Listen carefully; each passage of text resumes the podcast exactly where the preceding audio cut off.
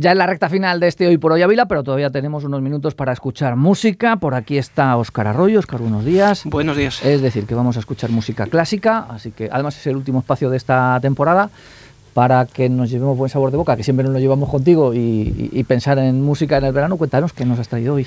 Bueno, pues efectivamente vamos a despedir la temporada con música, a ver, me atrevería a decir música un poco entrañable, música cercana, música de piano, barro para casa regularmente, como debe ser. Em, en estos días nuestros peques están terminando el curso, terminando las clases, los exámenes, además un año especialmente duro. Ya el pasado fue un año complicado, este lo ha sido también, quizá un poco menos, y todos con la vista puesta en, el curso que viene, que a ver si es posible que, se desarrolle con un poquito más de normalidad. Entonces, un poco en ese recuerdo a los más pequeños, eh, quería traer música para piano basada, basada en, niños, basada en música entre comillas infantil. Y digo infantil porque, aunque el argumentario es infantil, pero la música no lo es ni mucho menos.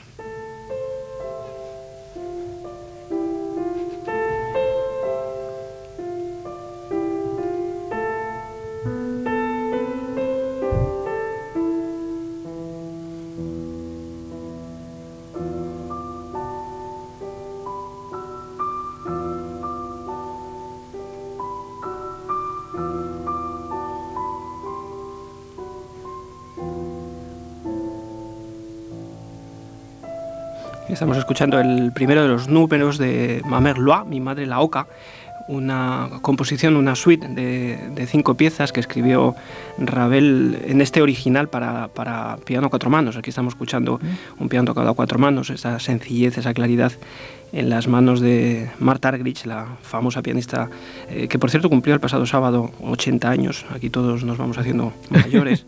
Y Mikhail Pletnev, una grabación del 2004, de, esta, de este Mamerlois, esta, esta suite de piezas que luego Ravel orquestaría, porque el original lo compuso en torno a 1908, eh, para cuatro manos, como digo. Luego hay una, versión también para piano solo. Eh, y hay una mm, orquestación posterior para ballet, del escucharemos algunos ejemplos, y que lo, lo, adaptó el propio Ravel, que era un gran orquestador en 1910. Vamos a escuchar el segundo de estos números todavía para piano.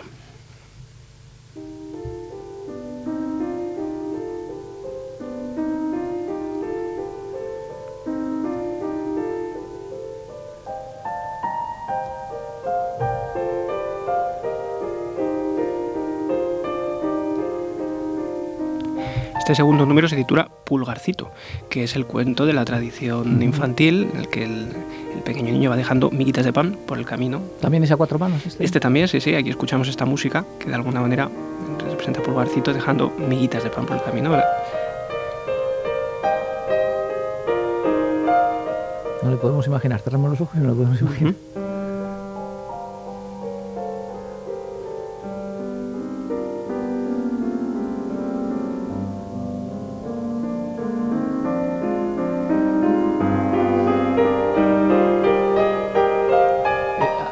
Porque eh, cuando hablas de piano a cuatro manos parece que tienen que ser composiciones mucho más complejas, mucho más enérgicas, eh, tocando y, esto es como muy suave.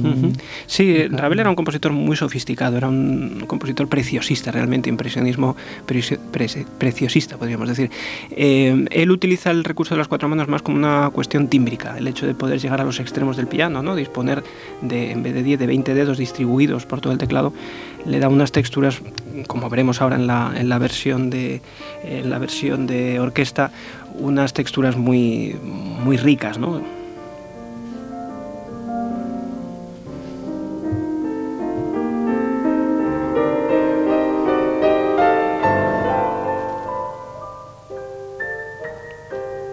por ejemplo, aquí en los extremos, es un pianista solo no lo podría hacer.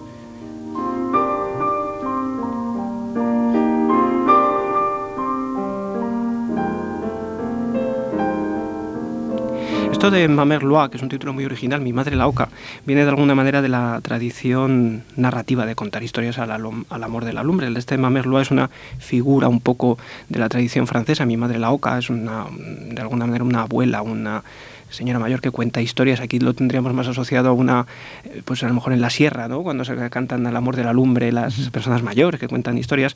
Y lógicamente está basado en, en, cuentos tradicionales. En este caso, el primer número que escuchábamos, el primero, a la pavana de la Bella Durmiente, basado en, la Bella Durmiente del Bosque y el propio Pulgarcito de Perrol, de los cuentos de Perrol.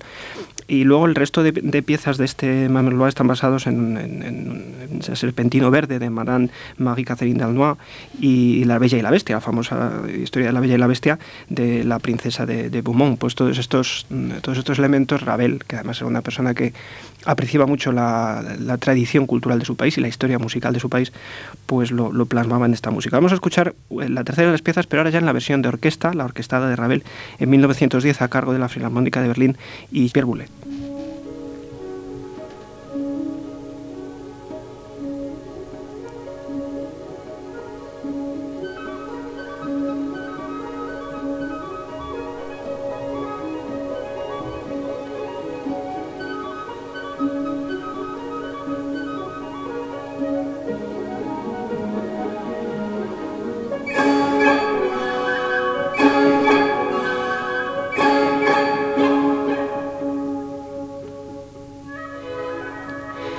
Se titula La Hidronet, emperatriz de las pagodas, evidentemente suena oriental, escala pentatónica, muy exótico además en la época, esta era la época de la famosa Exposición Universal de París, donde todo Oriente se volcó en, en París, en Francia, y desde ahí radió a toda Europa culturalmente. ¿no?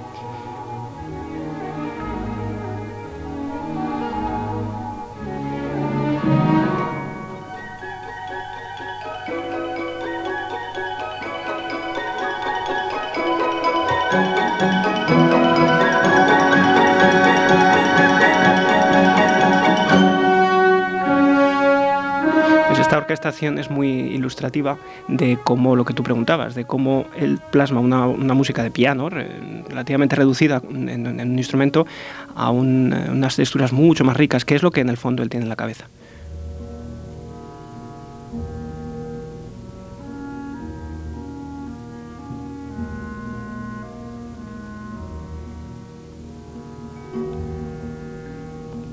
Esta es la tercera de, las piezas. Vamos a escuchar también un poquito de la, de la cuarta de ellas, que se titula Entrevistas de la Bella y la Bestia, también en versión de orquesta. Y aquí escuchamos el, diálogo entre la Bella con una melodía muy, muy nítida, muy clara, porque lo de Disney evidentemente bebe de donde, viene, de donde bebe, es decir, es mucho más antiguo, ¿no? Eh, y, y aparece en un momento determinado la bestia representado por el sonido grave. Es muy interesante.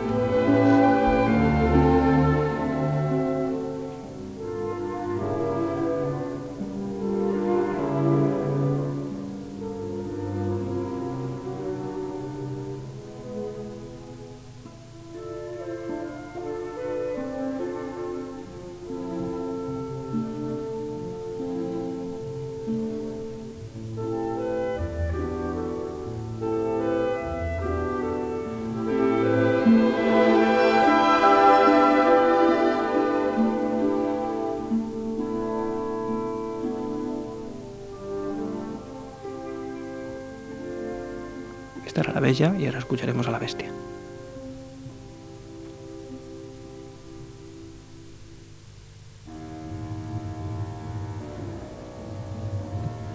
El cambio es evidente. El cambio es evidente con el contrafagote, además, que es el instrumento más grave de la orquesta, por cierto. No es, no es la tuba, es el contrafagote, es el, el, el pariente grave del fagote.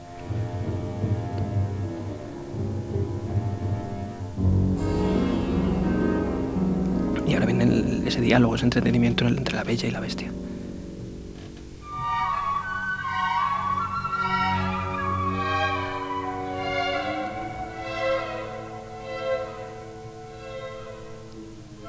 superponiendo ambos temas.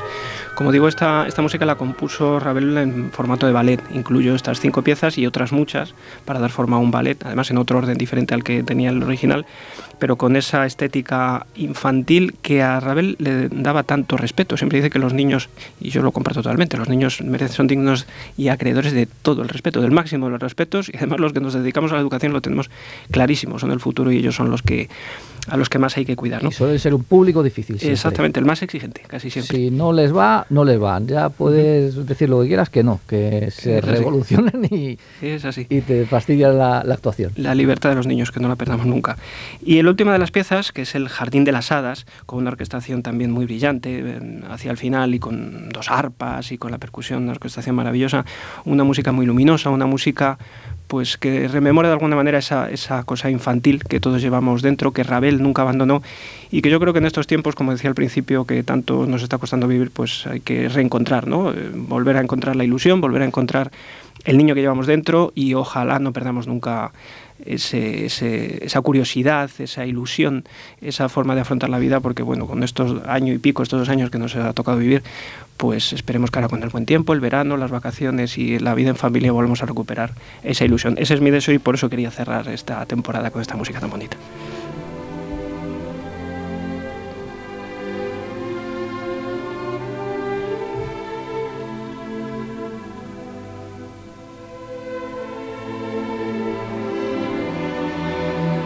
Con este Rabel dedicado a los niños nos despedimos. Oscar, muchas gracias.